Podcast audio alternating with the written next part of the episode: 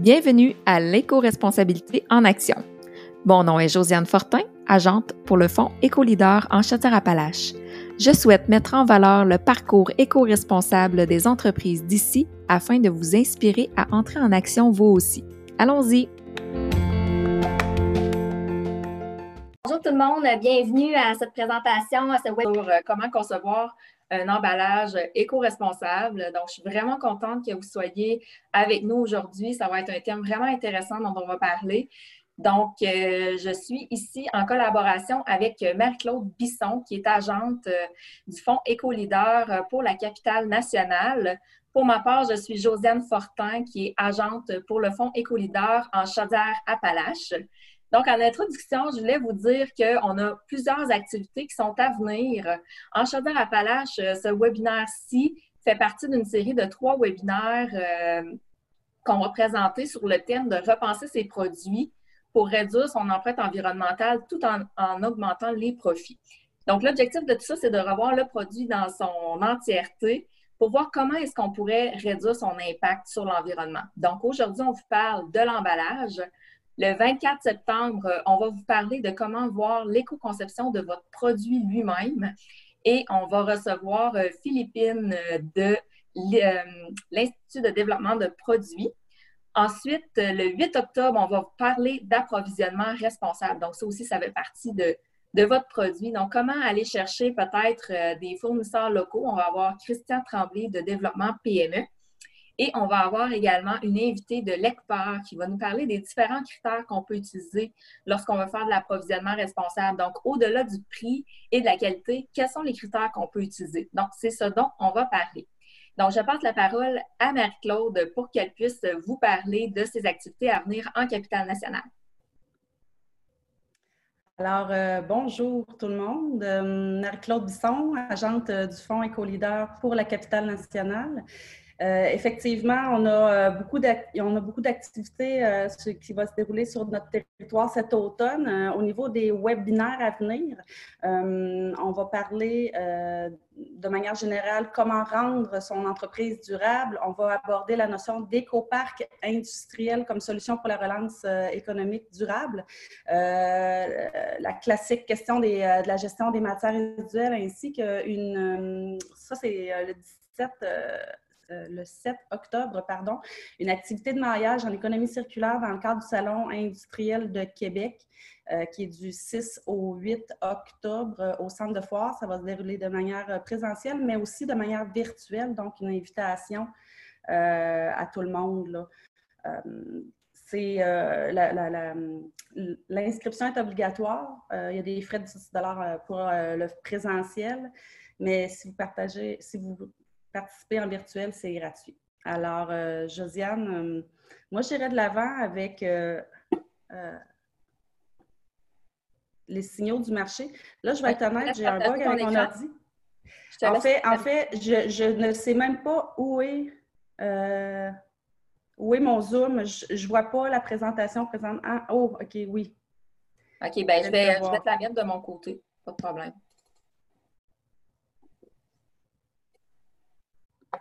Donc, vas-y. OK. Alors, euh, au, niveau euh, économique, si on a une analyse au niveau économique, il y a quatre grands signaux du marché qui euh, fait que vous êtes dans la bonne direction comme entreprise, comme entrepreneur. au niveau, il va y avoir des, répercussions positives financières d'une démarche éco-responsable dans votre entreprise. La première se situe au niveau de la main-d'œuvre. La deuxième, au niveau des grands acheteurs, euh, les, grandes, entreprises, les multinationales, les gouvernements. Euh, ensuite, euh, les consommateurs, Louis, va, Louis Drouin, qui est le propriétaire de l'ICO Impression et Emballage, notre témoignage qui va être qui va passer là, après notre formation avec Geneviève, va nous parler justement de comment les consommateurs exigent de plus en plus une des produits différents. Et on va terminer là, avec le monde de la finance. Alors, euh, on va y aller rapidement. Euh, de manière générale, euh, pour une entreprise, c'est payant d'investir en développement durable pour le recrutement de la main-d'œuvre et pour la rétention de cette main-d'œuvre-là. On se rappelle, avant le COVID, on était dans un, dans une, au niveau historique avec un taux de chômage le plus bas qu'on avait eu au niveau historique grosse, gros problème au niveau de la main-d'œuvre. C'est sûr que là, avec la COVID, c'est différent maintenant, mais ça va revenir, cette situation-là c'est bon, euh, la main-d'œuvre, les travailleurs, surtout les jeunes travailleurs, sont sensibles à si un employeur euh, fait une démarche de développement durable. Ensuite, euh, voilà, pour votre main-d'œuvre, tendez la main à l'environnement. C'était mon petit slogan, je l'ai sorti, c'est bon. prochaine diapo.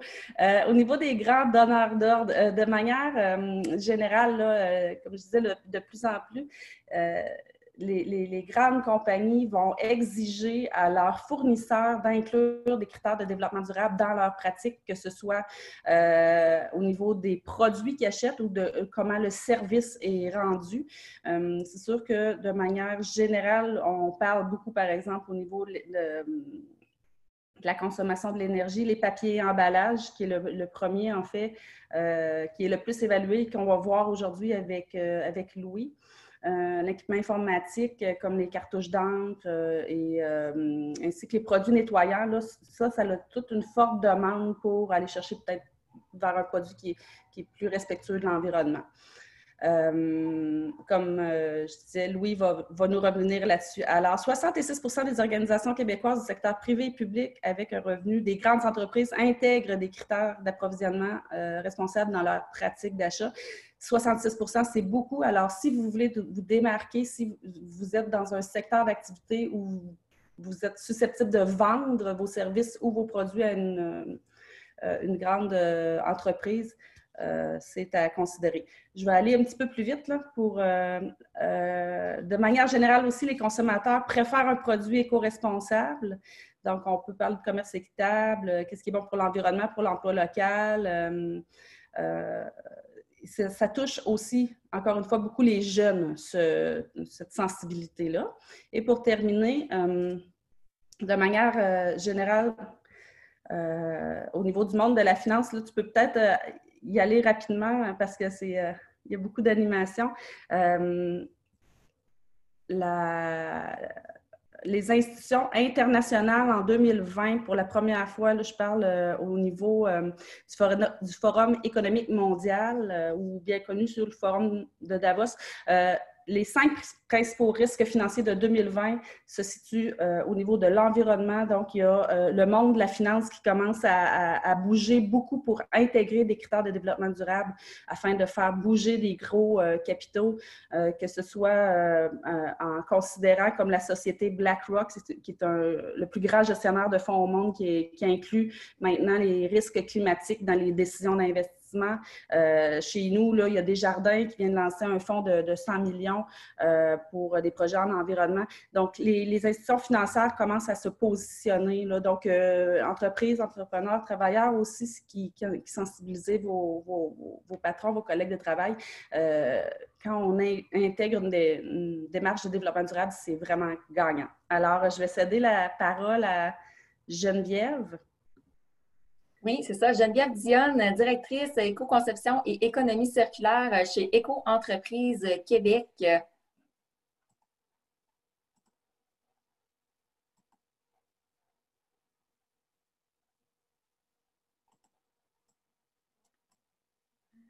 Donnez-moi juste un instant. C'est sûr qu'avec les visages de Zoom, bon, on part ça.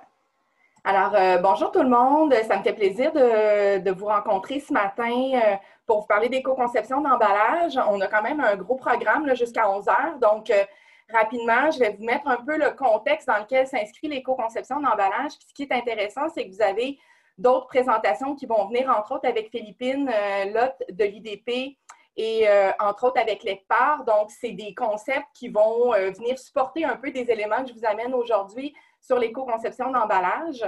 Je voulais quand même d'abord et avant tout vous expliquer un petit peu qui est Éco-entreprise Québec parce qu'on est une euh, drôle de bébite. Euh, je pourrais passer des heures à vous l'expliquer parce qu'on est, euh, dans le fond, un organisme à but non lucratif, mais privé, qui a été agréé par le gouvernement du Québec en 2005. Donc, on a 15 ans Ça fait une quinzaine d'années qu'on est en activité et notre objectif premier, c'est de représenter les entreprises qui mettent en marché des produits emballés, des imprimés, parce que ces entreprises-là, que vous êtes euh, probablement certains aujourd'hui, ce matin avec nous, euh, vous avez l'obligation de venir déclarer vos emballages pour, en fait, financer les counettes municipaux de collecte sélective qui s'élèvent, là, on parle de 150 millions de dollars, je vous dirais qu'on est près du 200 millions annuellement. Il y a eu effectivement euh, différents facteurs qui ont fait augmenter la facture. On va d'ailleurs en parler. Donc, euh, je voulais aussi rapidement vous dire, on est une petite équipe en éco-conception euh, chez Éco-entreprise Québec. On est quatre maintenant. Euh, et on fait beaucoup d'accompagnement et de formation, des interventions comme celle de ce matin. on a développé plusieurs outils. Ce n'est pas le but ce matin de vous présenter tout ça, mais si vous voulez en savoir davantage, contactez-nous, ça va nous faire plaisir d'en parler avec vous. Donc, rapidement, l'évolution du contexte dans l'histoire des emballages. Bien, c'est sûr qu'avant euh, la COVID, euh, on était vraiment là dans une forte pression, une course, je vous dirais vraiment euh, une course, un sprint, parce que la pression était de toutes parts pour réduire l'emballage, surtout celui qui est à usage unique et de courte vie. mais je pense que c'est important de prendre un pas de recul et de comprendre que la majorité des produits qu'on consomme aujourd'hui, bien, ils n'ont pas été inventés hier. Certains datent d'une quarantaine à une cinquantaine d'années. Alors ici, vous avez une photo qui date de 1955 où on célébrait à cette époque l'ère du tout jetable. Donc, on était content de pouvoir faire des innovations qui venaient simplifier finalement le mode de vie, le ménage, les tâches de la femme qui était à la maison beaucoup à cette époque-là. Euh, je ne pense pas qu'on ferait ce genre de célébration-là en date d'aujourd'hui, mais euh, c'est important de comprendre que ce n'est pas en un claquement de doigts que les changements d'emballage se font mais les entreprises travaillent très fort pour faire des améliorations, puis on va en voir quelques-unes. Donc, c'est sûr qu'en euh, conception d'emballage, le premier rôle, c'est de protéger le produit, c'est de répondre à un besoin consommateur. Et c'est toujours difficile de s'imaginer c'est quoi la fin de vie de mon emballage, même si on pense à un emballage euh, à usage multiple ou qui pourrait avoir plusieurs vies. Euh, donc, on est encore dans un concept linéaire où on cherche à devenir davantage circulaire. On va y revenir dans quelques instants. Euh, comme je vous le mentionnais, euh, on était dans un contexte jusqu'à la COVID, mais c'est encore la même chose. Je veux dire, euh, ce n'est pas un contexte qui a changé à cause de la COVID. Dans le fond, la COVID, c'est un facteur qui s'ajoute dans ce contexte-là. L'ampleur des problématiques environnementales s'est intensifiée jusqu'à une montée en flèche de la pression populaire. Moi, ça fait dix ans que je suis chez Éco-entreprise Québec et je n'ai jamais vu autant de levée de boucliers et de mouvements euh, dans les dernières années euh, au niveau des entreprises pour faire des changements d'emballage. Et effectivement, on ne s'en cache pas non plus, l'industrie du recyclage, et pas seulement au Québec, à l'échelle mondiale, a vécu une crise, entre autres parce qu'il y a eu la fermeture de plusieurs marchés internationaux. Il faut comprendre que c'est un, une industrie qui avait d'abord et avant tout euh, été réfléchi avec de l'export de certaines matières qu'on n'était pas en mesure de conditionner euh, sur le territoire québécois, canadien ou nord-américain. Mais c'est des choses qui sont en train de changer. Le gouvernement a annoncé le 11 février dernier euh, le chantier de la modernisation de la collecte sélective. Donc, on y travaille très fort avec les gens du ministère de l'Environnement, chez Recyc Québec et les parties prenantes. On se rend compte presque aux trois semaines pour faire avancer cette réflexion-là. Donc, euh, il faut, euh, puis là, ça aussi, je pourrais vous en parler longtemps, je pourrais faire un cours universitaire là-dessus seulement, mais je veux vous mentionner qu'il y a trois principaux facteurs qui vont venir influencer le développement d'emballage. C'est le progrès technique et technologique. Donc, si vous regardez les images que je vous... Pardon, j'essaie d'enlever Josiane qui est dans mon écran. Euh, si vous regardez les images que je vous ai mises ici, quand on parle de progrès technique et technologique, bien, les emballages souples n'existaient pas il y a une vingtaine d'années. C'est vraiment euh, l'innovation au niveau des technologies, des possibilités de faire des conceptions, par exemple, euh, des laminations, donc de superposer différents types de matériaux, qui a permis d'en arriver à, à proposer ce type d'emballage-là sur le marché. On va y revenir aux emballages souples. Évidemment, aussi, les modes de production, euh, on, veut tendre vers le biologique, vers l'achat local. On essaie, de, au niveau des emballages, d'intégrer davantage de contenu recyclé. Dans la consommation, on a beaucoup la, tendance vers le vrac, vers le zéro déchet. Mais aussi, entre-temps, on a du prêt à manger, du prêt à cuisiner. Donc, on a plusieurs tendances qui viennent influencer les types de euh, produits et d'emballages qu'on retrouve.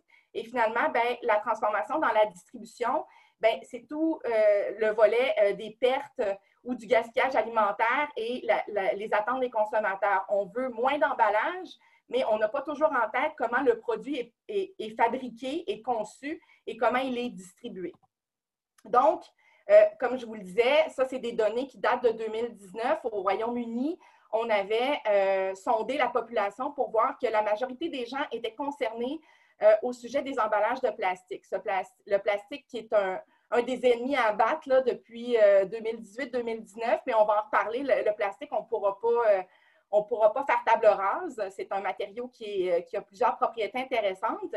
Mais si vous regardez le graphique de droite, ce qu'on voit, c'est des consommateurs qui lançaient des signaux aux entreprises en disant, ben nous, on est prêts à changer de bannière euh, de détaillant alimentaire, par exemple, où euh, on sera plus fidèle à un produit ou à une marque s'il n'y a pas d'engagement de la part des entreprises au niveau euh, des efforts de réduire l'emballage plastique et de réduire l'emballage à usage unique.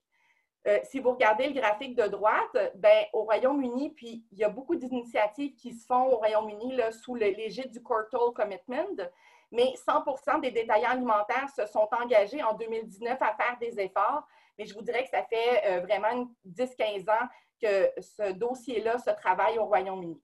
On a vu évidemment des initiatives euh, euh, prendre place au Québec. À droite, ce que je vous présente, bon, ben, c'est entre autres chez Métro, chez IGA, il y avait d'autres bannières qui avaient, emboîté le pas aussi.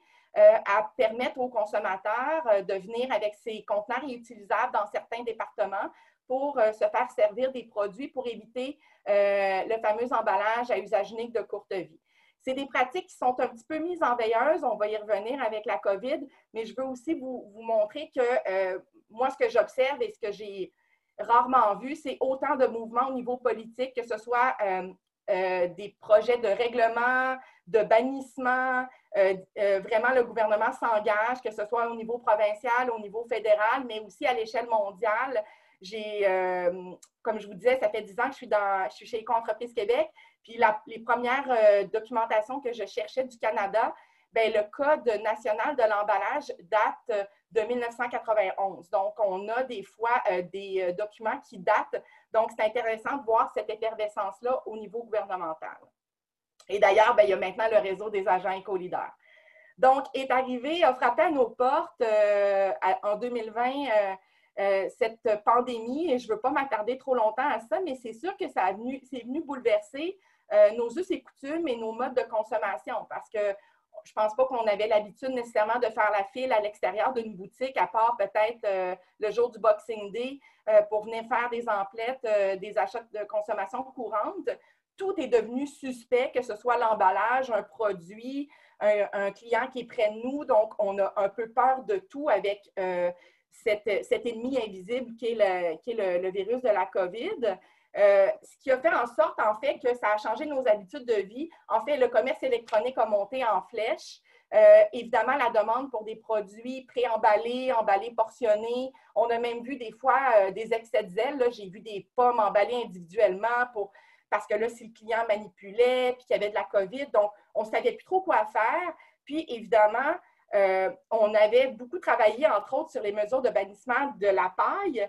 Mais il faut se rendre compte que finalement, ben, là, on est pris avec d'autres produits à usage unique de courte vie, que ce soit les masques chirurgicaux. On est peut-être retourné à des produits à usage unique aussi pour le nettoyage et désinfecter. Donc, on n'est pas sorti encore euh, de, cette problématique du produit à usage unique de courte vie. D'ailleurs, euh, on avait une image à gauche qu'on utilise dans nos formations pour illustrer que la paille, c'est plus que la pointe de l'iceberg, comme quoi euh, c'est bien beau de bannir les pailles, mais il y a toujours des alternatives qui vont naître sur le marché. Puis actuellement, ben, un des problèmes qu'on a, ben, puis je, ris, mais ce n'est pas tellement drôle, c'est tous ces, ces, masques qui sont abandonnés, délaissés. Donc, on a un comportement consommateur aussi. Il faut réfléchir à notre responsabilité individuelle dans toute cette réflexion de vouloir réduire la consommation de produits à usage unique. Donc, l'éco-conception, qu'est-ce que ça mange en hiver? Ben, l'éco-conception, c'est une démarche de conception d'un produit, d'un emballage ou d'un service qui vise à intégrer davantage de critères environnementaux, sociaux et économiques dans la phase de conception. Parce qu'à la base, on conçoit un emballage, donc on s'attarde aux besoins du produit et de notre consommateur. Mais ce qu'on essaie maintenant, c'est de réfléchir davantage à l'échelle du système. Donc, en économie circulaire, on a différentes approches qui vont permettre de euh, boucler différentes boucles. Et quand on regarde au niveau de l'éco-conception, ben, on se positionne euh, dans repenser parce qu'on se retrouve euh, en étant un levier dès la table à dessin. Ce qu'on essaie, c'est de prévenir plutôt que guérir et d'essayer d'éliminer les fausses bonnes idées dès cette première étape d'idéation pour éviter de tomber dans certains pièges. Je vais vous en présenter. Donc, le gros défi dans l'éco-conception de l'emballage, et Philippine va venir vous parler du produit, euh, puis j'ai enlevé quelques diapositives ce matin parce qu'on on est un petit peu serré dans le temps, mais je veux quand même vous dire que c'est important de réfléchir à l'éco-conception de votre emballage en parallèle de votre développement de produit. Ce n'est pas une fois que votre produit est complètement réfléchi c'est le temps de se dire, ben, qu'est-ce que ça me prend comme emballage de mise en marché, qu'est-ce que ça me prend comme emballage de distribution, parce que c'est assez complexe l'univers de l'emballage en soi.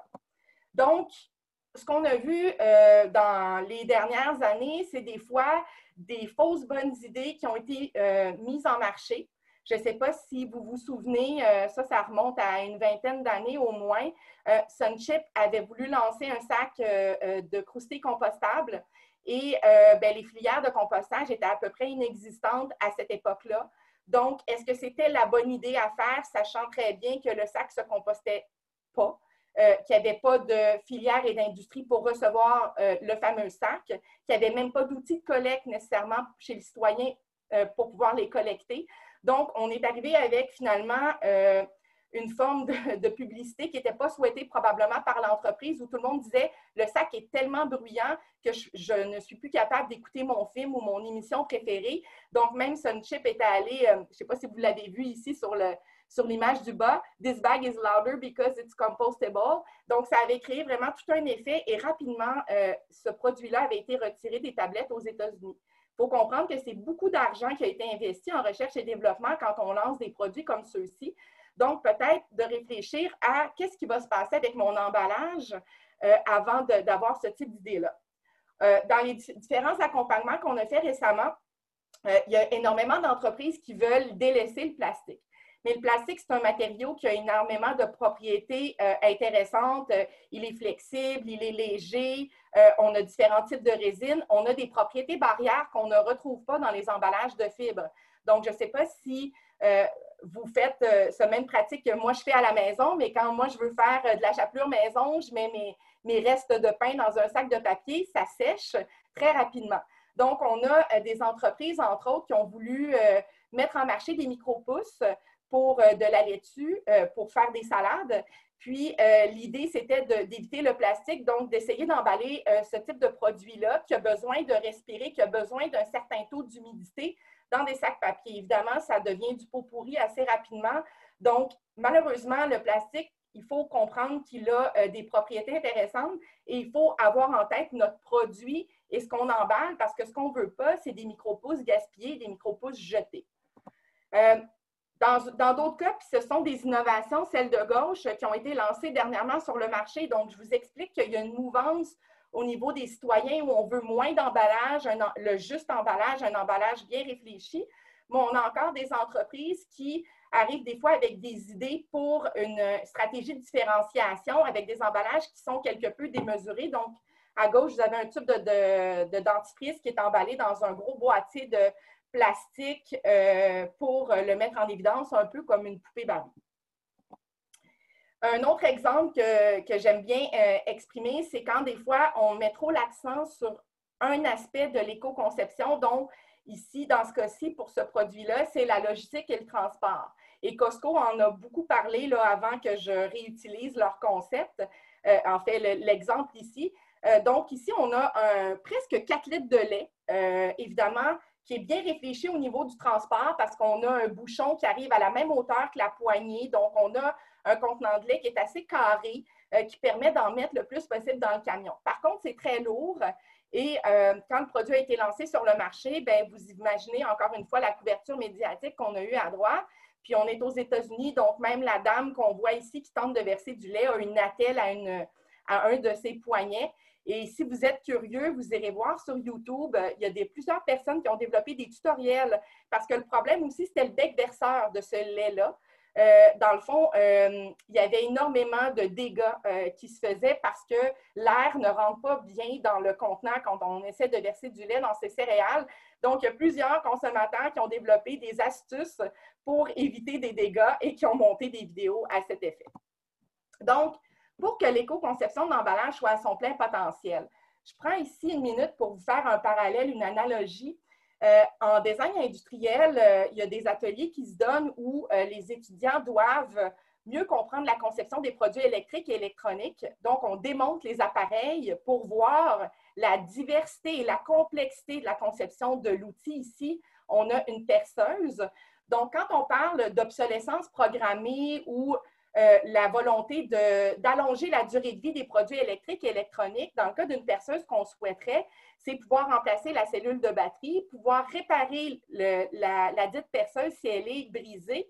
Mais regardez ici comment le produit il est complexe. Il faut que le produit ait été réfléchi et conçu pour être réparable si on veut permettre sa réparation. Donc, c'est la même chose au niveau de l'éco-conception d'emballage. Il va falloir réfléchir à l'échelle du système. Comme je vous le disais, d'abord et avant tout, les fonctions de base de l'emballage, c'est de préserver et protéger un produit, surtout quand on parle de produits périssables, de produits chimiques, euh, de produits qui peuvent être dangereux pour la santé et l'environnement. Euh, mais c'est aussi de transporter, de distribuer, de nous donner de l'information sur la posologie, sur la date d'expiration, la liste des ingrédients, la charte nutritionnelle. Il y a des obligations d'ailleurs pour les entreprises à poser certaines informations. Et c'est aussi d'améliorer l'expérience utilisateur. Donc, concept clé de l'éco-conception, c'est d'avoir en tête les besoins de mon produit. Si mon produit a besoin d'être protégé de la lumière parce que c'est un produit qui s'oxyde en présence de lumière et de soleil, bien, il faut peut-être réfléchir à avoir un emballage opaque ou du moins une étiquette qui va venir rendre l'emballage opaque. C'est important aussi de réfléchir en système parce qu'on l'a vu euh, dans les premières années où l'éco-conception d'emballage se faisait, entre autres la bouteille d'eau. On amincissait la bouteille d'eau tellement que ce qui arrivait, c'est que pendant le transport de, cette bouteille d'eau-là ou cette bouteille de jus, ben, les bouteilles explosaient dans le camion euh, parce que ça ne résistait pas au choc ou à un freinage brusque. Donc, ce qui arrivait, c'est qu'on ajoutait du carton ou de la pellicule plastique pour protéger le produit. Donc, quand on regarde l'échelle du système d'emballage, ben, on n'avait pas réduit finalement. Donc, c'est important d'avoir en tête le système de livraison et de distribution de nos produits et notre consommateur, si on, repense là, à l'exemple euh, du lait euh, chez Costco.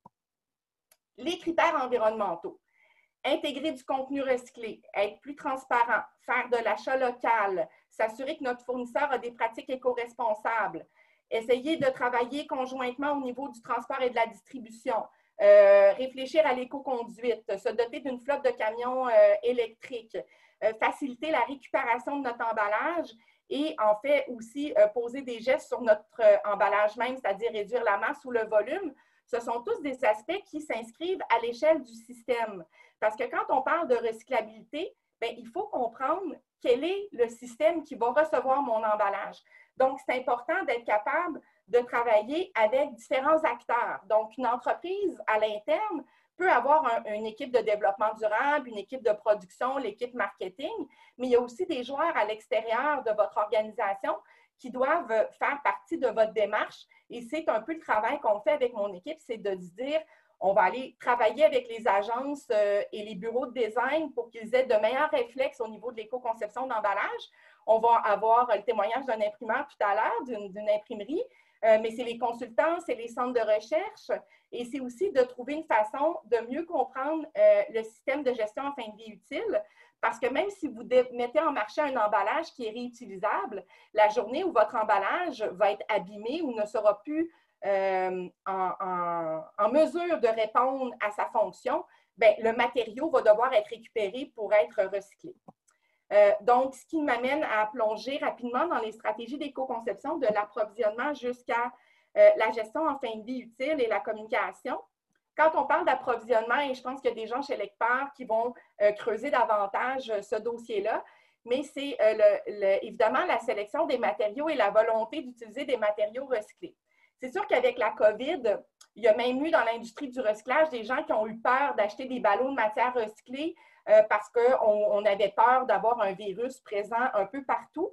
Mais euh, ce qui est intéressant et un peu triste en même temps, c'est qu'en ce moment, il y a beaucoup de surenchères sur certaines résines recyclées, entre autres le PET, ce qui fait en sorte que de grandes entreprises sont capables de, euh, de, faire des ententes de partenariat et de collaboration avec des recycleurs de PET.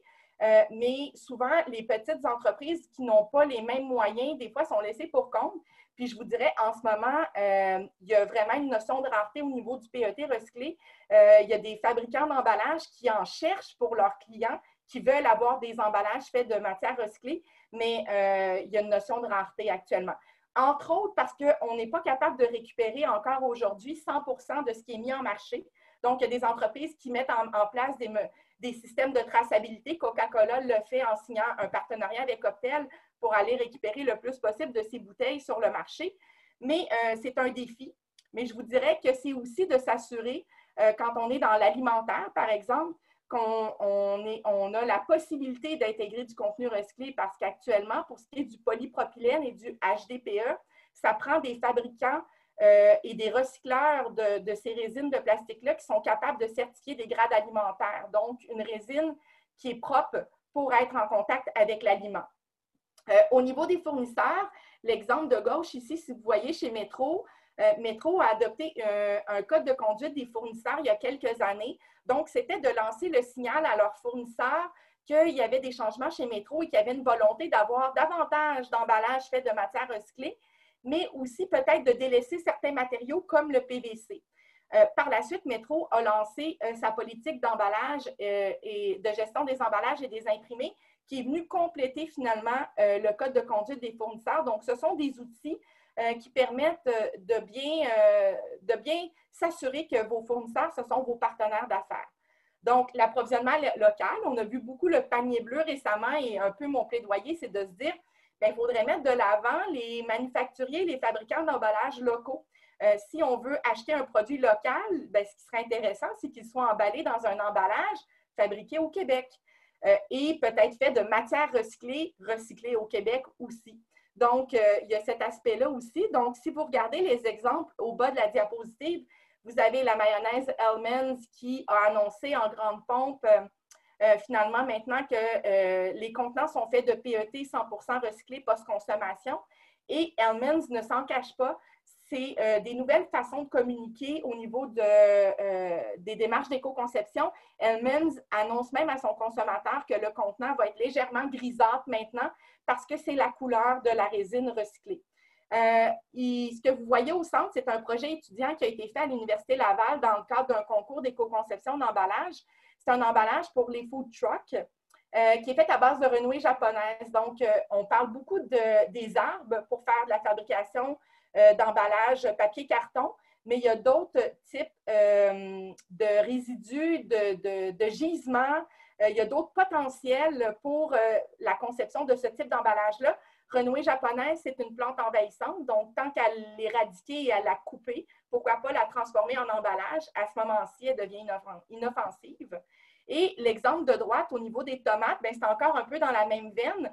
Ici, on a une entreprise qui met en marché des tomates et qui a euh, développé des petits paniers euh, de carton pour ces tomates faites à partir de la fibre du plant de tomate.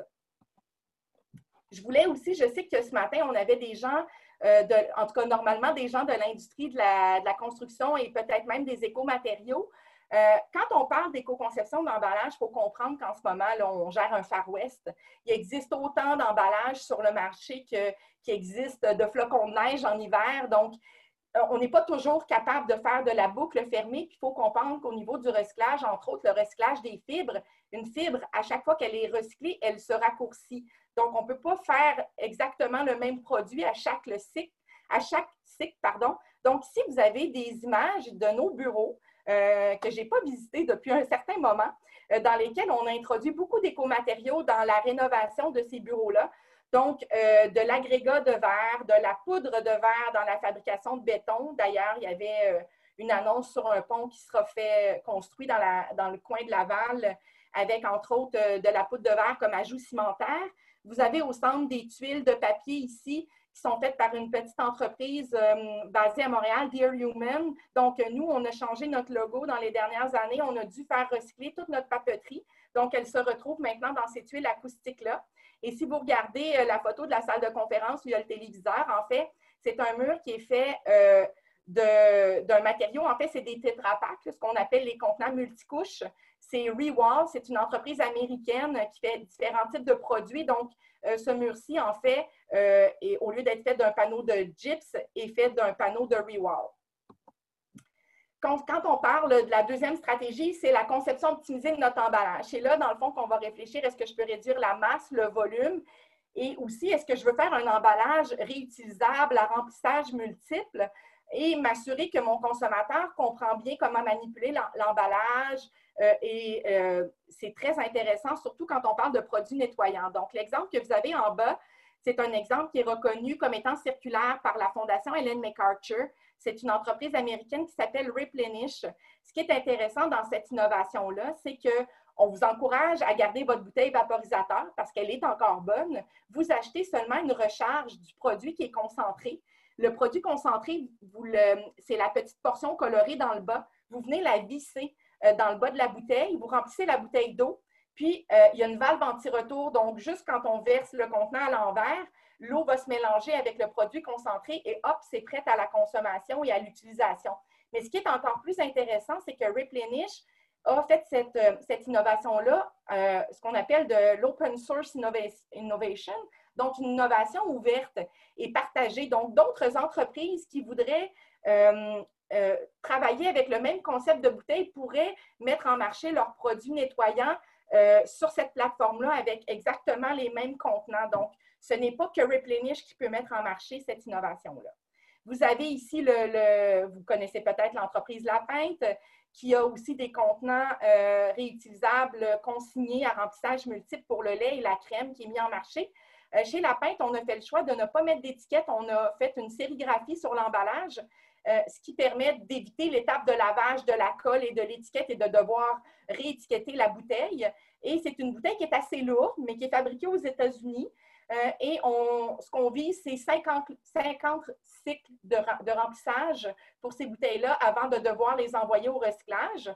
Et on m'a souvent dit dans le passé que faire de l'éco-conception, c'était peut-être un petit peu euh, brun, genre environnement, puis ça semblait pas très glamour. Ben moi, je vous dis, détrompez-vous. Regardez à droite, ici, on, a on est dans les parfums, dans les produits haut de gamme chez Thierry Mugler, mais ce n'est pas le seul. Donc, chez Thierry Mugler, enfin, révolution, on a des bouteilles de parfum avec un bouchon dévissable. Donc, on est capable de venir remplir son flacon de parfum en magasin ou de se prévaloir d'une recharge et on conserve à ce moment-là le flacon pour plus longtemps conception optimisée ici aussi, plus au niveau du transport, euh, entre autres pour les boîtes de céréales, le Retail Ready Packaging. Donc, comment réduire la boîte de carton euh, pour la mise en marché des céréales? Vous avez ici aussi d'autres exemples qui sont assez parlants. Si on regarde l'ampoule ici, on s'entend la fluo compact. C'est peut-être pas le plus beau produit au monde, donc pourquoi le mettre en vitrine dans un, un emballage démesuré alors que ce qu'on a besoin, c'est la petite boîte de carton avec quelques intercalaires pour qu'elle soit sécurisée? La même chose ici avec la barre euh, électrique. C'est un produit qui n'est pas fragile, qui n'est pas dangereux non plus. Donc, au niveau de la mise en marché, est-ce qu'on a besoin euh, de mettre une boîte de carton complète? Peut-être pas. Donc, dans ce cas-ci aussi, on a fait une réduction. C'est important aussi de comprendre que quand on fait l'analyse de cycle de vie de notre coupe emballage produit, dans la majorité des cas, euh, l'empreinte environnementale de l'emballage va osciller au, niveau, autour de 10 euh, surtout quand on parle de produits alimentaires, ici on a des exemples. C'est sûr que de l'eau, c'est un produit qui est très peu transformé. L'empreinte environnementale de l'emballage va être plus élevée, on est autour de 30% mais plus notre produit est transformé, euh, plus il va avoir nécessité de l'eau, des pesticides, de l'engrais, euh, de l'élevage animal. c'est sûr que l'empreinte de notre produit va être supérieure. Ça ne veut pas dire qu'il ne faut pas faire d'efforts au niveau de notre emballage, mais ça veut dire qu'il faut faire attention de ne pas trop le réduire pour augmenter les pertes ou le gaspillage de ces aliments-là. Donc, repenser l'emballage, c'est repenser aussi la logistique. Donc, on est. Oui. J'avais une question euh, de l'auditoire, donc avant que tu commences cette, cette autre diapositive. Donc, euh, on voulait savoir, euh, est-ce qu'il y a une est-ce qu'on voit une imposition future de la part du gouvernement pour avoir obligatoirement des emballages recyclables? Existe-t-il des subventions pour nous aider à aller vers des emballages recyclables et éviter de transférer les coûts aux clients et consommateurs? donc, ce serait sais pas si tu as des ben, réponses comme ça euh, à vivre oui. point. Bien, la notion de recyclabilité, là, j'y arrive dans quelques moments. Euh, je vous ai parlé qu'on est dans la modernisation de la, collecte sélective, donc c'est un chantier qui va prendre entre deux et cinq ans là, pour euh, évoluer. Il, y a, il faut comprendre que le, quand on met en marché un emballage, il faut le voir un peu comme une course à relais. Tu as l'entreprise qui le fabrique, qui va le fabriquer pour une entreprise qui va emballer un produit qui va le mettre en marché pour un consommateur qui va aller l'acheter. Et ce consommateur-là, ce qu'on souhaite, c'est qu'il pose le bon geste de tri. Et ce qu'on espère ensuite, c'est que le centre de tri va euh, avoir la bonne technologie ou la technique pour faire le bon tri jusque chez le conditionneur qui va pouvoir transformer ce matériau-là pour en faire d'autres produits ou d'autres emballages. Mais comme une course à relais, l'emballage, c'est un témoin. Donc, si on a un enjeu parce que euh, les citoyens ne mettent pas euh, l'emballage dans le bac, bon, on a un enjeu au niveau de la récupération. Si c'est un emballage actuellement qui pose des défis au niveau du tri, ben, c'est à ce moment, c'est à cette étape-là que ça peut poser des défis. Je vais y arriver dans quelques instants. Ce que je peux dire, c'est que le ruban de Mobius, le, symbole du recyclage, c'est un, c'est un symbole qui n'a pas de propriété intellectuelle, qui est, public, qui n'a jamais été euh, euh, copyrighté ou déposé pour un brevet ou pour être protégé au niveau de son identité. Donc, en ce moment, on ne peut pas avoir de police du Mobius parce que euh, tout le monde a le droit de l'utiliser, d'en faire ce qu'ils veulent. C'est sûr que la recyclabilité, ce qu'on est en train de travailler euh, chez Éco-entreprise Québec, c'est des lignes directrices de recyclabilité. Mais laissez-moi arriver à la diapositive. Je vais vous montrer un petit peu c'est quoi le défi de la recyclabilité. Ce qu'on veut arriver à faire, nous, c'est de guider les entreprises sur quoi faire, quoi éviter, euh, mais on est encore dans plusieurs zones de gris qu'on veut finir par éclaircir dans les prochaines années. Donc, si tu me permets, Josiane, je vais poursuivre puis je vais revenir un petit peu sur cette question-là. Donc, euh, avec la COVID, on a eu une hausse fulgurante du, euh, de l'achat en ligne, donc du commerce électronique, et c'est une tendance qui est là pour demeurer. Donc, on a des entreprises qui développent des emballages et des produits pour ce segment de marché-là. Si vous regardez la bouteille de vin ici chez Garçon Wine au UK, euh, ben, c'est une bouteille euh, de vin en plastique, en PET, qui est plate et qui rentre finalement dans une, euh, une boîte aux lettres. Donc, on peut se faire livrer une bouteille de vin à la maison. il y a aussi de plus en plus, évidemment, on l'est conscient, ben, une génération de boîtes de carton, des fois des emballages démesurés quand on reçoit un colis à la maison. Donc, de plus en plus, les gouvernements regardent comment mieux encadrer euh, la livraison et la distribution de produits via le commerce électronique. Euh, l'exemple que vous voyez dans le bas avec l'enveloppe jaune, c'est un exemple qui vient de la Finlande, Repack. Donc, ce qui est intéressant ici, c'est que votre colis, il est dans cette enveloppe qui, est, euh, qui, fonctionne avec un velcro. Vous prenez votre colis et vous n'avez qu'à remettre l'enveloppe dans la boîte aux lettres. Elle va être renvoyée dans un centre de distribution. Elle va être nettoyée, décontaminée et vérifiée pour le prochain emballage, donc le prochain colis. Donc, Ici, ce qu'on veut, c'est d'avoir un système de livraison avec euh, des emballages réutilisables. Et euh, aussi, je porte votre attention aussi en, bas à gauche sur le fait que, bon, dans le transport routier, on retrouve souvent des camions qui sont à moitié pleins. Donc, on voit de plus en plus d'entreprises euh, collaborer pour la livraison de leurs produits. Donc, en camion, on est capable, Yoplait, Danone, euh, et les autres entreprises, par exemple, dans l'industrie du yoga, on met tout ensemble pour la livraison, ce qui permet de réduire les coûts, les gaz à effet de serre, mais aussi de l'optimiser de ce côté-là.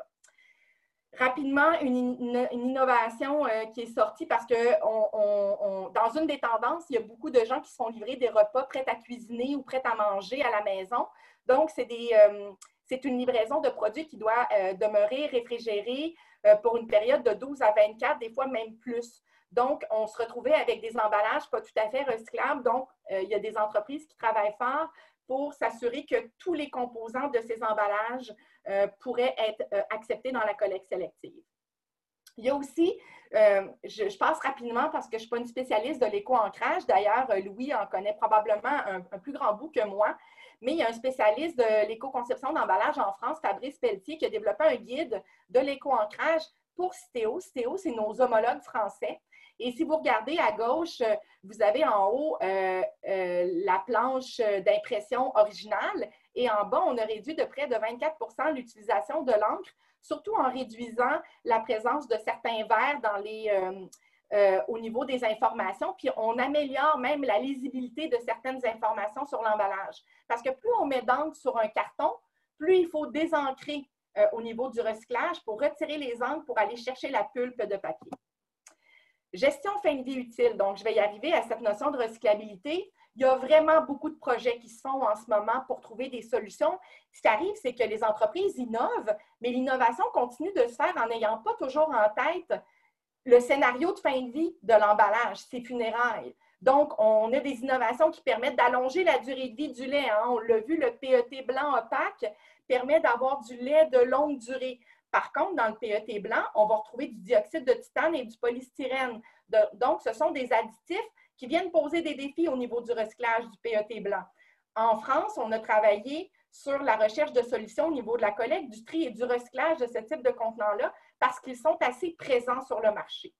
Euh, si vous regardez au centre la boîte euh, So Nice, en fait, c'est un projet qui est euh, piloté sous l'égide de la Fondation Hélène MacArthur. Euh, oui, je, veux juste terminer ce point-là. Ça s'appelle le Holy Grail.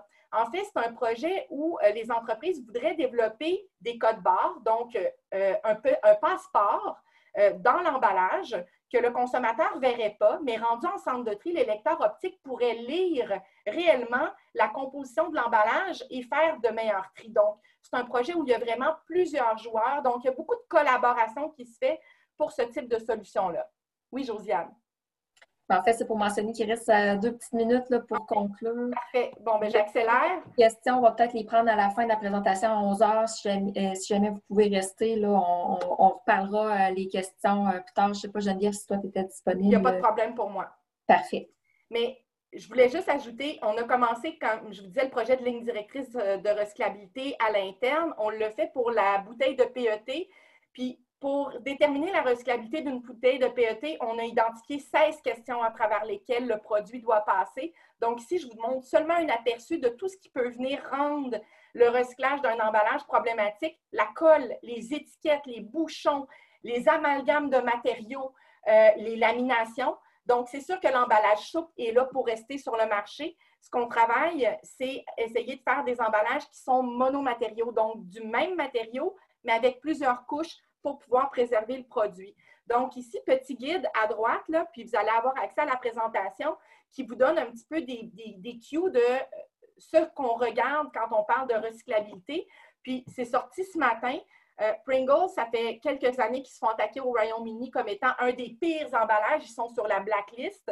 Bien, je ne vous dis pas que c'est une solution parfaite, mais ils ont commencé euh, la modification des contenants de Pringles pour tendre vers un concept euh, plus facilement recyclables dans le système au Royaume-Uni. Euh, je passe rapidement l'emballage compostable. Malheureusement, je n'aurai pas le temps de, vous, euh, de vous y, de, m'y pencher avec vous. Je veux simplement vous dire qu'on est en train de faire une réflexion à l'interne. On a travaillé avec des consultants sur le sujet et on a des, de la documentation et de l'information qui va sortir cet automne sur ce dossier-là pour venir clarifier un peu la problématique autour des emballages dits compostables. Il y a aussi la notion de communication qui est importante. Je vous laisse ici les petits cues des audaces. Regardez ici à droite en Suède, Coca-Cola. On a complètement retiré le mot Coca-Cola pour écrire en suédois Recyclez-moi. Donc, les entreprises délaissent même leur branding pour mettre de l'avant des messages qu'on cachait autrefois en dessous des emballages. Les sept signes du greenwashing, c'est important. Euh, je les ramène, j'en parlais plus, mais je vois beaucoup d'entreprises qui ne communiquent pas tout à fait exactement la bonne chose. Donc, ici, regardez à droite une entreprise qui dit on n'a pas aussi bien performé qu'on le voulait, mais on va vous expliquer pourquoi. Donc, soyez honnête et transparent, c'est très gagnant. Euh, on fait des études de cas, des analyses de cycle de vie simplifiées chez euh, Éco-entreprise Québec en collaboration avec AGECO. Donc, une des dernières études de cas qu'on a complétées avec les pères trappistes sur leur boîte de chocolat. Euh, puis je vous laisserai explorer les perspectives d'avenir. Euh, la bouteille Naya, pas d'étiquette, pas de colle, on a un embossage, on a une bouteille faite de recyclé complètement claire. Donc, c'est sûr qu'au niveau de la recyclabilité, ici, on est super gagnant. Euh, l'importance de collaborer, de co-créer pour trouver des solutions. Puis, produire et consommer autrement. Le vrac, c'est une tendance qu'il faut qu'il se développe, mais qui se développe à l'échelle industrielle.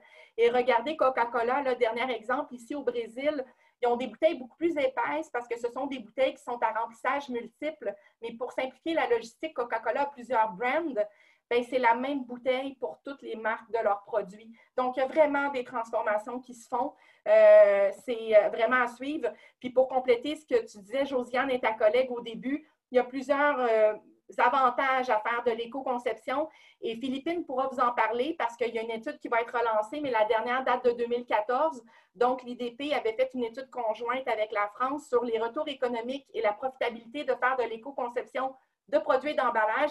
Ici, je vous laisse là avec les, statistiques où la majorité des entreprises ont vu des marges bénéficiaires augmenter euh, et ont vu des effets positifs à plusieurs égards. Voilà. Bien, merci euh, Geneviève, c'était vraiment, vraiment très intéressant. On aurait pu continuer euh, très longtemps. Moi, j'aurais pu euh, t'écouter encore très longtemps. Et maintenant, on a la chance d'avoir un entrepreneur qui va nous partager son parcours éco-responsable. On va avoir 5-6 minutes pour l'entendre. Donc, on a M. Drouin, je lui laisse la parole, ainsi que Marie-Claude Bisson. Merci Josiane. Louis. Oui, bonjour. Bonjour. Bonjour, Monsieur euh, Louis Drouin, donc euh, propriétaire de l'ICO euh, Impression et Emballage situé à Baie-Saint-Paul, dans Charlevoix. ça me fait plaisir aujourd'hui de recevoir un créateur de solutions. Alors, est-ce que vous pouvez commencer rapidement à, nous décrire votre cheminement professionnel? Vous êtes designer industriel? Oui, oui, en effet. en fait, je peux me permettre, je vais partir même un, peu plus tôt. Là. Moi, je suis issu d'une famille d'entrepreneurs qui œuvrent dans le manufacturier depuis euh, plus de 30 ans. Effectivement, j'ai une formation en design industriel. J'ai gradué en 2019. D'ailleurs, j'ai euh, côtoyé Geneviève, une première de classe, euh, à plusieurs reprises. D'ailleurs, félicitations, Geneviève. La présentation est super bien rodée. C'est magnifique. au fond, j'ai gradué en 2018 puis euh, ensuite, j'ai travaillé dans plusieurs secteurs manufacturiers en France, ici au Québec. Euh, j'ai eu une pratique active donc euh, dans des départements de recherche et développement dans le secteur notamment du mobilier commercial, dans les jeux d'eau interactifs, les produits de cuisine, une pratique très diversifiée. en 2015, en fait, j'ai amorcé des démarches pour investir, rechercher une entreprise à l'intérieur de laquelle investir. Euh, j'ai finalement euh, opté, en fait, fait euh, poser mon choix sur une entreprise de Charlevoix. en fait, Marc-Claude l'a nommé, là, Saint-Paul. Le nom d'entreprise, c'est Lico Impression Emballage. Au fond, notre organisation, je la qualifie de, manufacturier en impression et emballage. Ce qui nous caractérise, c'est qu'on manufacture vraiment l'ensemble des étapes euh, de production propre à l'emballage cartonné. Donc, l'impression, la découpe, le pliage, collage, euh, ce qui nous permet en fait de réduire l'empreinte carbone d'une part, puis euh, d'offrir des prix très compétitifs à nos clients. C'est une maîtrise d'œuvre élargie, une maîtrise d'œuvre transversale. C'est un avantage compétitif important, puis c'est une des raisons pour lesquelles j'ai posé mon choix sur l'ICO, parce que je voyais qu'il y avait du potentiel de développement par rapport à ce segment-là de l'emballage. Euh, traditionnellement, l'entreprise, euh, on va dire à ses débuts, euh, était plus, plutôt centrée sur tout ce qui est impression commerciale standard. Mais vous le savez sans doute, l'impression commerciale, c'est en forte perte de vitesse depuis les 15-20 dernières années en raison de la numérisation de l'information.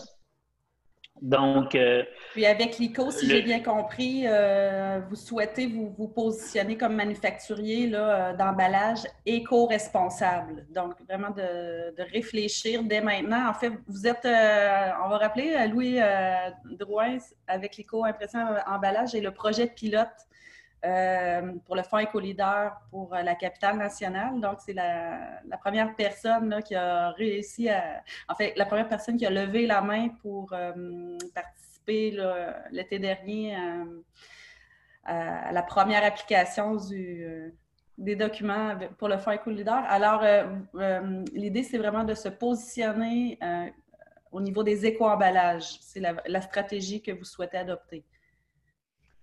En effet, Claude, en fait, c'est non seulement la stratégie qu'on souhaite adopter, c'est une des raisons qui a motivé que j'investisse chez Nico. C'est-à-dire que, comme designer industriel, ayant œuvré, là, sais, à innover au sein de différentes organisations, j'ai vu euh, le défi, on va dire, euh, de, de, de, participer activement à la transformation de l'industrie.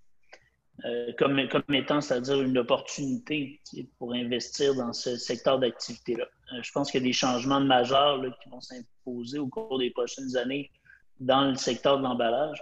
Euh, tout de suite, au fond, ce qu'on cherche à mieux comprendre comme organisation, c'est euh, comment est-ce qu'on pourrait se positionner, euh, comment est-ce qu'on pourrait offrir des services, sous quelle forme on pourrait offrir des services puis des produits qui permettraient à nos clients, on va dire, d'avancer puis d'adopter des solutions qui sont plus éco-responsables.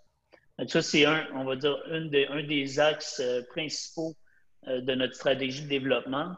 Puis en parallèle de quoi, on, réfléchit beaucoup aussi aux technologies, comment les technologies euh, vont euh, s'intégrer à l'emballage parce que c'est une tendance très lourde en fait du côté des manufacturiers d'emballage. Il y a des recherches imposantes qui sont en cours pour intégrer la technologie de façon à ce qu'on puisse par exemple, dans l'agroalimentaire, parce que c'est le secteur auquel, comme organisation, on s'intéresse le plus, là, euh, par l'intégration de la technologie, on va pouvoir éventuellement faire euh, une forme de traçage, on va dire suivre la chaîne de fraîcheur d'un produit, peut-être minimiser les pertes, ce genre de mm-hmm. choses. Puis, dans une vision très holistique de développement de produits, euh, il est, fort probable que ces technologies-là puissent, servir euh, de façon euh, fort intéressante les, fins euh, éco-responsables d'un produit. Évidemment. Puis vous faites cette démarche-là avec un expert dans le cadre d'un projet déposé avec EcoLeader. Donc, c'est AGECO qui vous accompagne dans cette démarche. on rappelle que le, programme du Fonds EcoLeader aide à hauteur de 50 euh, pour couvrir les frais d'un expert. Alors, euh, M. Drouin, est-ce que ça l'a influencé, là, euh, la, mettons, la vitesse d'application de ce projet-là, de recourir au, fonds? Ben oui, Marc-Claude, tu me mets les mots dans la bouche.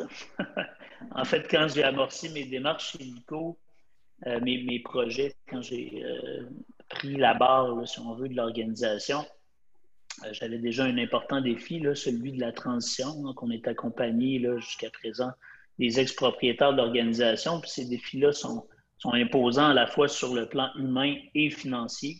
Mais euh, quand j'ai vu l'opportunité d'avoir de, euh, de l'aide pour pouvoir quelque part dégager des fonds de façon à investir dans une démarche de réflexion stratégique pour mieux positionner notre organisation au niveau euh, éco-responsable, ben, euh, j'ai, emboîté le pas avec le fonds Eco-Leader parce que nous, nous, on veut faire une vraie démarche de fonds. On ne veut pas, euh, quelque part, là, projeter puis mettre en marché des produits qui, quelque part, ont, une fausse valeur environnementale. On veut vraiment être s'appuyer sur du concret. Puis pour s'appuyer sur du concret, j'estime nécessaire qu'on soit, qu'on soit accompagné par des euh, spécialistes qui sont ferrés en la matière. Le Fonds EcoLeader va nous permettre de le faire effectivement en étant accompagné par euh, des experts comme AGECO dans un premier temps pour euh, mieux, on va dire, cerner notre plan stratégique de développement organisationnel pour ensuite faire appel à des experts sur le plan technologique de façon à intégrer éventuellement des technologies propres. Merci beaucoup, Louis. Écoutez, on va euh, passer à, une présentation rapide du Fonds Eco-Leader. Josiane, oui, euh, il me reste une minute pour une minute pour qu'on termine à 11 heures, oui. Donc, euh, le Fonds Eco-Leader, c'est une initiative du ministère de l'Économie Donc, on est un réseau de 18 agents. chaque agent couvre une région administrative. On est là pour vous guider euh, vers des programmes d'aide. Donc, euh, on connaît euh, plus le côté environnemental, mais autant local, provincial, fédéral. Donc, on se tient au courant de tous les programmes qui sont disponibles. Donc, appelez-nous, discutez votre projet pour voir l'administration l'admissibilité, puis des fois, on peut vous référer vers d'autres programmes aussi. On a aussi une liste de consultants qui peuvent vous aider selon vos, projets. Par exemple, éco-emballage, peut-être qu'avant aujourd'hui, vous ne saviez pas qu'Éco-entreprise Québec existait et qui était disponible pour répondre à vos questions. Donc, nous, on les connaît, les consultants qui sont disponibles à la grandeur du Québec. On est là pour vous guider. Et on a l'enveloppe du fonds Écolidar qui était de 18,5 millions. Donc là, ça fait un an que le programme roule. L'argent euh, a commencé à sortir euh, des coffres, mais il reste encore amplement d'argent pour vos projets.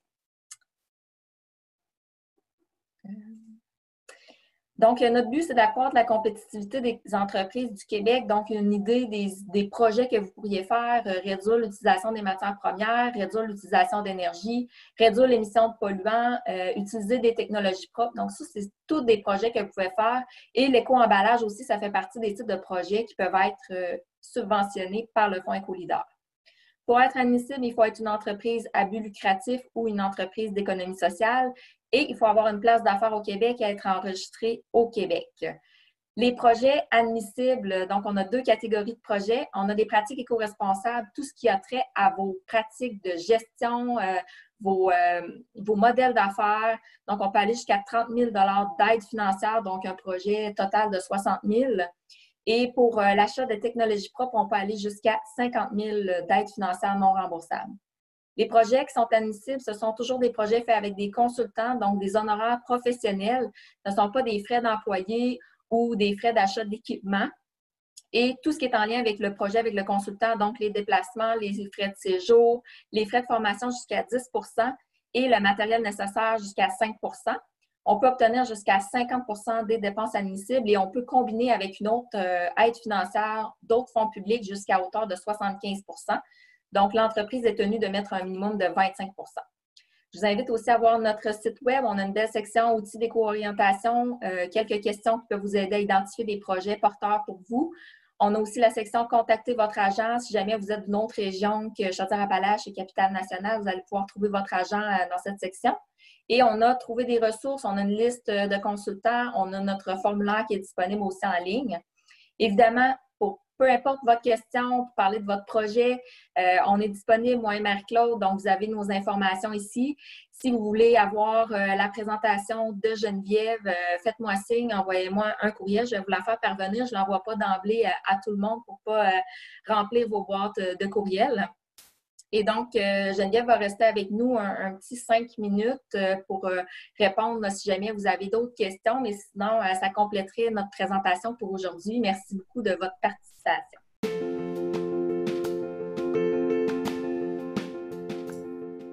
Les entreprises de la Chaudière-Appalaches qui désirent accroître leur performance et leur compétitivité en implantant des pratiques éco-responsables ou des technologies propres peuvent compter sur le fonds Écolidar. Reposant sur un réseau de 18 agents et une enveloppe de 18,5 millions, cette initiative du ministère de l'Économie et de l'Innovation vise à rejoindre 50 000 entreprises québécoises d'ici mars 2023 afin de les orienter et de les soutenir dans la réalisation de leurs projets. Je suis Josiane Fortin, agente du Fonds Écolidar en Chaudière-Appalaches. Vous pouvez me joindre au 88 222 9496.